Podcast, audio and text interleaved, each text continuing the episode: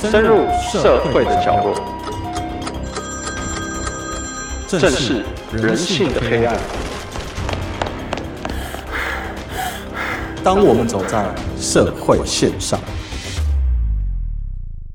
各位听众，大家好，欢迎收听由静好听与镜周刊共同制作播出的节目《社会线上》，我是客串主持人佩如。今天来到节目要跟我们一起讨论案件的是《镜周刊》社会组主任小富，请小富和听众打声招呼。哎，大家好。为什么今天我是来宾，他是主持人呢？因为刚好我们今天要讨论的报道，就是之前有发生过，大家都很关注的，就是有台湾的海域发现了二十几具浮尸，然后后来怀疑是人蛇集团丢包的案件。那因为这一篇的。撰写的部分是以我这边为主，佩如这边是为辅，所以讲今天这个案件的时候，可能我就比较了解状况，所以今天很难得的我变成了来宾。好的，那我们先请主持人佩如来跟我们讲解一下，先说明一下这个案件当时是怎么发生以及它的经过。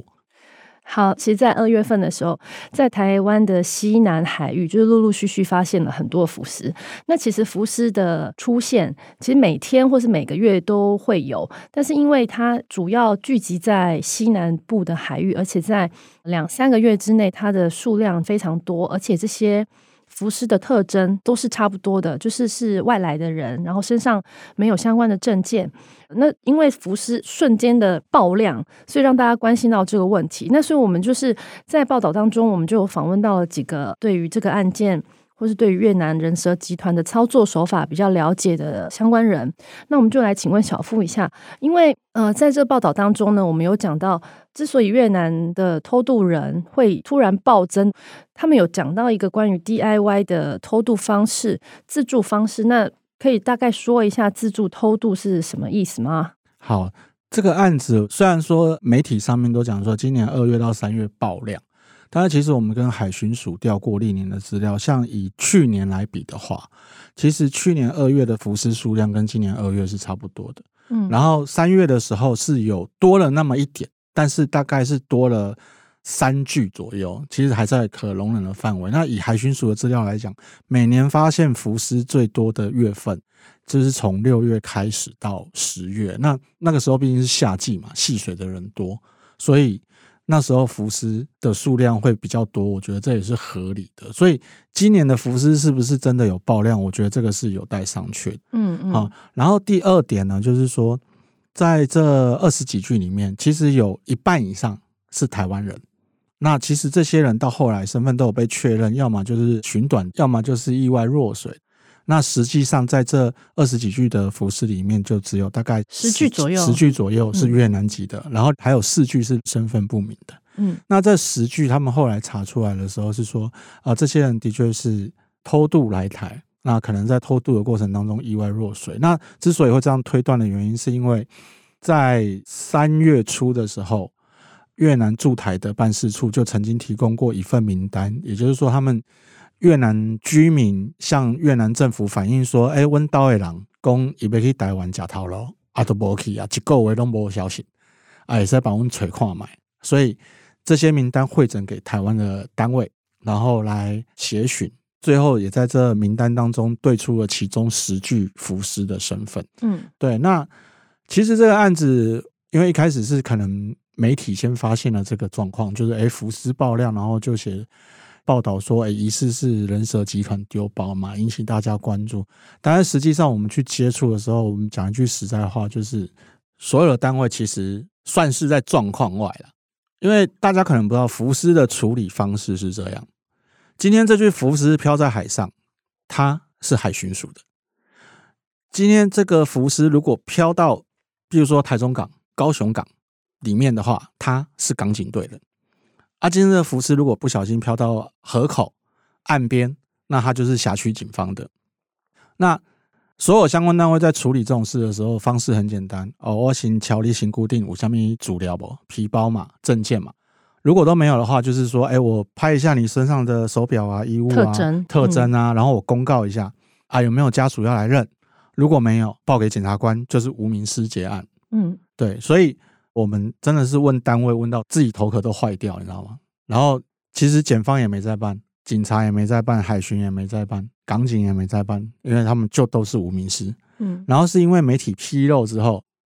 各单位才开始，哎、欸，这类到这起想，开始对，好，开始对啊，对身份啊，对失踪人口的资料啊，然后才开始有那些会诊的结果。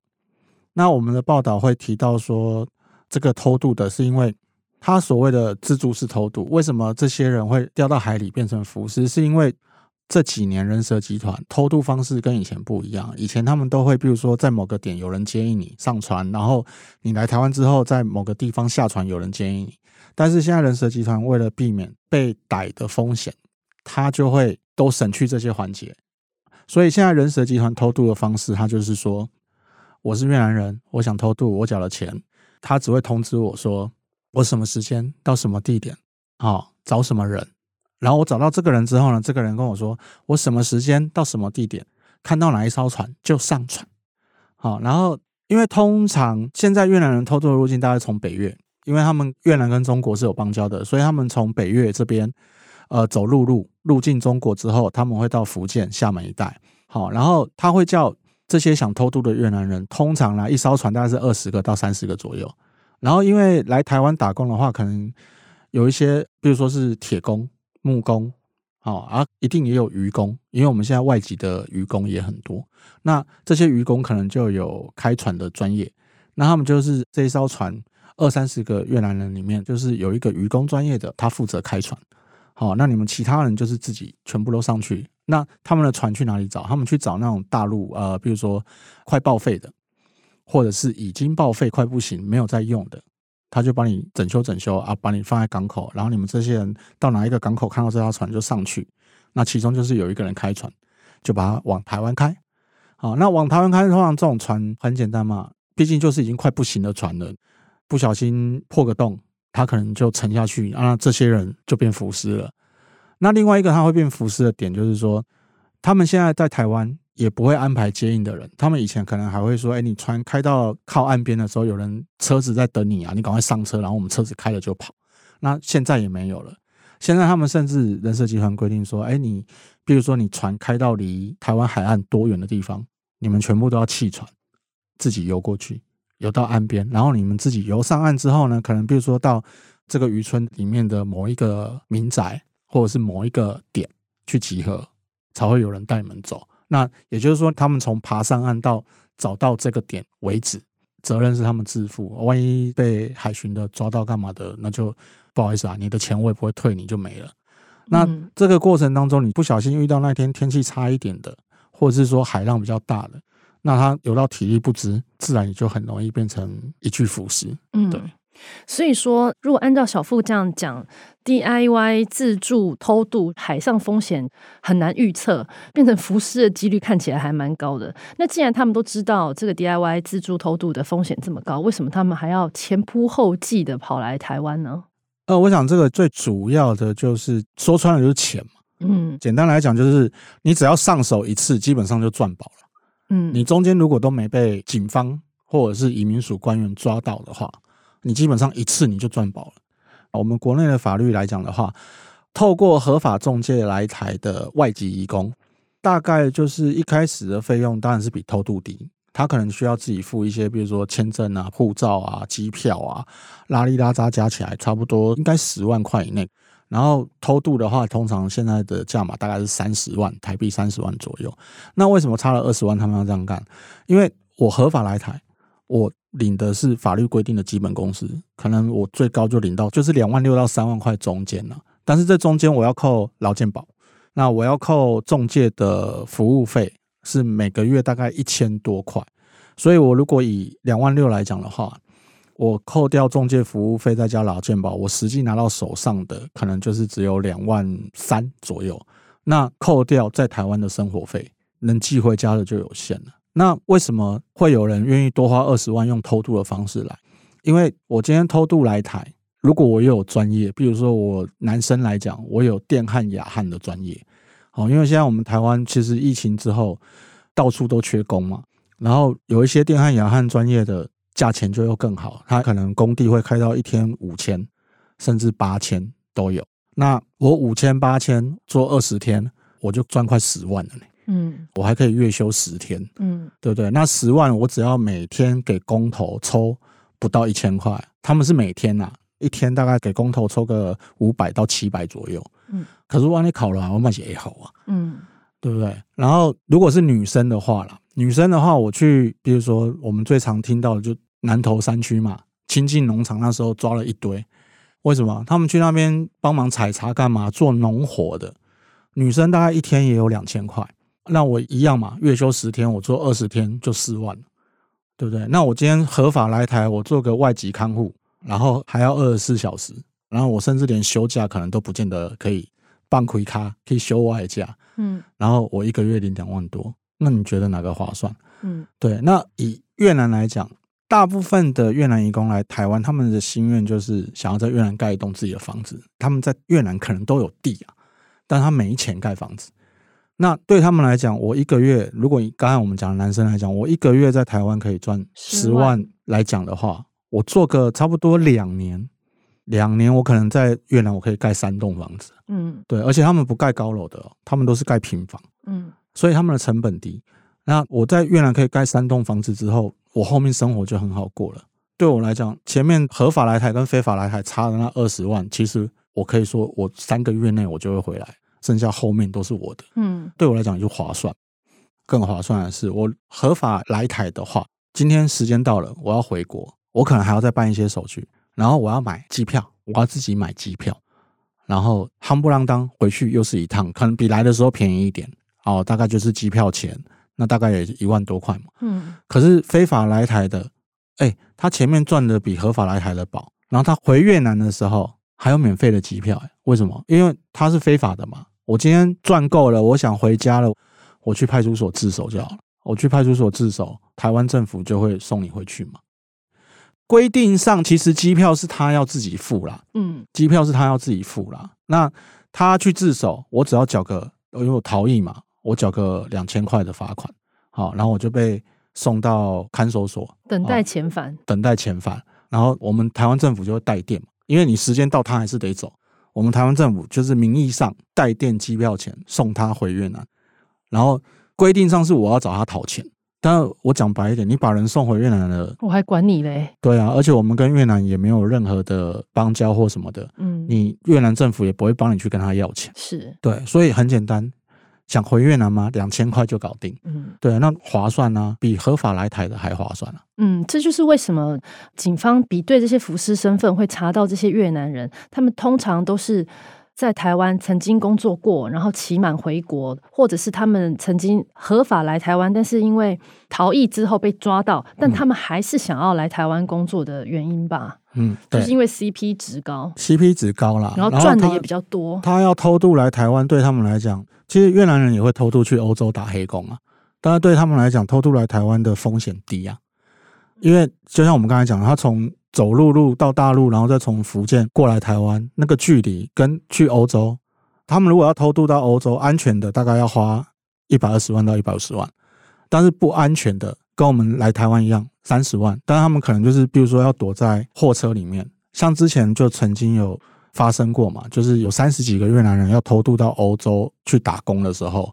就他们被关在冷冻货柜车里面，然后就在德国郊外被发现，三十几个人死在冷冻货柜车里面，全部失温了。嗯，所以对他们来讲，一样的价钱，那我当然是偷渡来台湾，虽然一样是拿命拼啊，但是偷渡来台湾相对的比较安全。那近年来，就是越南偷渡来台的人数，好像也比我们想象中的还要多。嗯，那在这个部分，我们的政府单位有对这件事情就进行什么查核，或者是积极的防堵吗？嗯、呃，这个要怎么讲呢？你说政府没做吗？也是有，但是毕竟台湾就是一个海岛国家嘛，四面环海的国家，他今天要偷渡，你说我们的人员，你说海巡有没有在海上去巡？有，可是海那么大，嗯，抓到一艘了，那其他艘从你背后绕过的时候，你不见得真的会知道了。所以你说积极的防堵，当然我相信是政府单位一定都会想办法，可是毕竟在人力啊、区域上的配置来讲，它并没有办法做到密不透风。就是还是有陆续听到海巡署有破获一些比较大型的，透过渔船要偷渡来台的那种偷渡人口。嗯、那就像早年好像也不只是越南人，我们也有查过，例如印尼人啊，或是中国大陆的大陆女子有要来台卖淫这些事情，嗯、其实都在社会上又引发关注。另外还有讲到就是。相关的人对于相关的查器，就是好像都在互踢皮球，就不知道是谁的责任比较大。对于这个部分，到底是移民署要管呢，还是海巡要管呢？就像刚才我们一开始讲到的浮尸的部分，对，嗯、就是如果这些偷渡客还在海上，他就是海巡署的。嗯，嗯啊，如果成功偷渡到登岛了，嗯，已经在工地工作了，他已经在茶厂摘茶了，那这个就是移民署的。平常的那种警察也会去查这些吗？警察其实不太查逃逸、逃逸外劳，除非他有发通缉哦。所以这个东西你要讲说有没有防堵或疏漏，其实我觉得啦，就是从以前到现在，我们在跑新闻的时候，对于政府单位，我们觉得我们当记者观察到最诟病的就是各单位之间争功诿过的状况，他们是不太会互相沟通的，也不太会互通有无，就是各自独立在办自己的事。对，我就是办我的。我抓到就是我的啊，你抓到就是你的。那我今天这边有一个名单，我也不见得说我会提供给你，说哎，大家一起来。嗯，对，我觉得这是政府单位常年以来的问题啦。所以像这次的浮尸的案件，为什么我们在一开始的时候，哎，假设他在云林发现好了，我们问云林当地辖区警方，他说哦，黑体第一海上黑起海巡署，好，然后结果我们又问海巡署的时候，然后云林的问完是他们的没错，然后我们说那桃园那一句嘞？啊，桃园那个在岸上，那个是当地分局的，啊，啊，检察官就是说无名尸结案，对，所以为什么我们在报道里面有访问到一个退休的法界的人员，他就说大家都不合作，那就很简单，就是见一个抓一个，见两个抓两个，那没看到的嘞，啊，就让他海上漂啊，嗯，对啊，那在海上漂的会只有一个两个吗？绝对不会嘛。包括法务部也出来讲说啊，我们组成专案小组要联合查缉，我们一定要抓到幕后的人蛇集团。问题是，如果各政府单位做事的态度就是争功诿过，那你联合查缉又能查到什么东西？嗯，好，那其实这个案子对于社会来讲，就我们的私底下访谈到的人员来讲，其实透过这种自助偷渡方式来台的越南移工，他其实已经多不胜数了。我们已经在报道里面算保守，说逾千人，其实有可能比千人更多，包括逃逸的外劳在内。就我了解，就是说有一家外商公司，他来承接了我们台湾的重大公共工程，他申请了一千个外劳，合法的，那跑掉一半以上，这些在劳动部都是登记有案的。那为什么合法来台的要跑？这中间有很多制度面的问题。它绝对不是一个所谓的偷渡这么单纯的事情，会让这些人冒着生命危险来偷渡，就是因为它背后有很多其他的原因。那这个除了相关单位要抓人蛇集团、要检讨、要抓偷渡客之外，其实制度方面也是一个该探讨的地方啦。嗯，那我们当然是希望说，外国的朋友来台湾赚钱，我们也是希望说他们可以平平安安的回家，而不是说要来冒着生命风险。那。嗯对于遭受不公平的对待，或者是说有不好的雇主，其实我们台湾也有很很多协助的很多协助的管道跟方式啊，所以就是只有钱的问题，政府看能不能通盘的检讨要怎么给。明明大家都工地也缺工，工地开得出五千八千来请这些逃逸的，为什么不能用不能花五千八千给这些合法的？嗯，好，所以其实我们都是希望台湾会更好。也希望说，政府各单位真的是除了什么警察、海巡、移民署啊、法务部要抓偷渡之外，可能包括劳动部、外交部，可能大家真的要通力合作了，嗯，才有办法给台湾一个更好的环境，也让这些外国朋友可以安全。好，那我们谢谢佩如今天客串主持。好，也谢谢大家的收听。有兴趣了解更多社会案件的听众，欢迎锁定由静好听与静周刊共同制作播出的《社会线上》，我们下次见。想听爱听，就在静好听。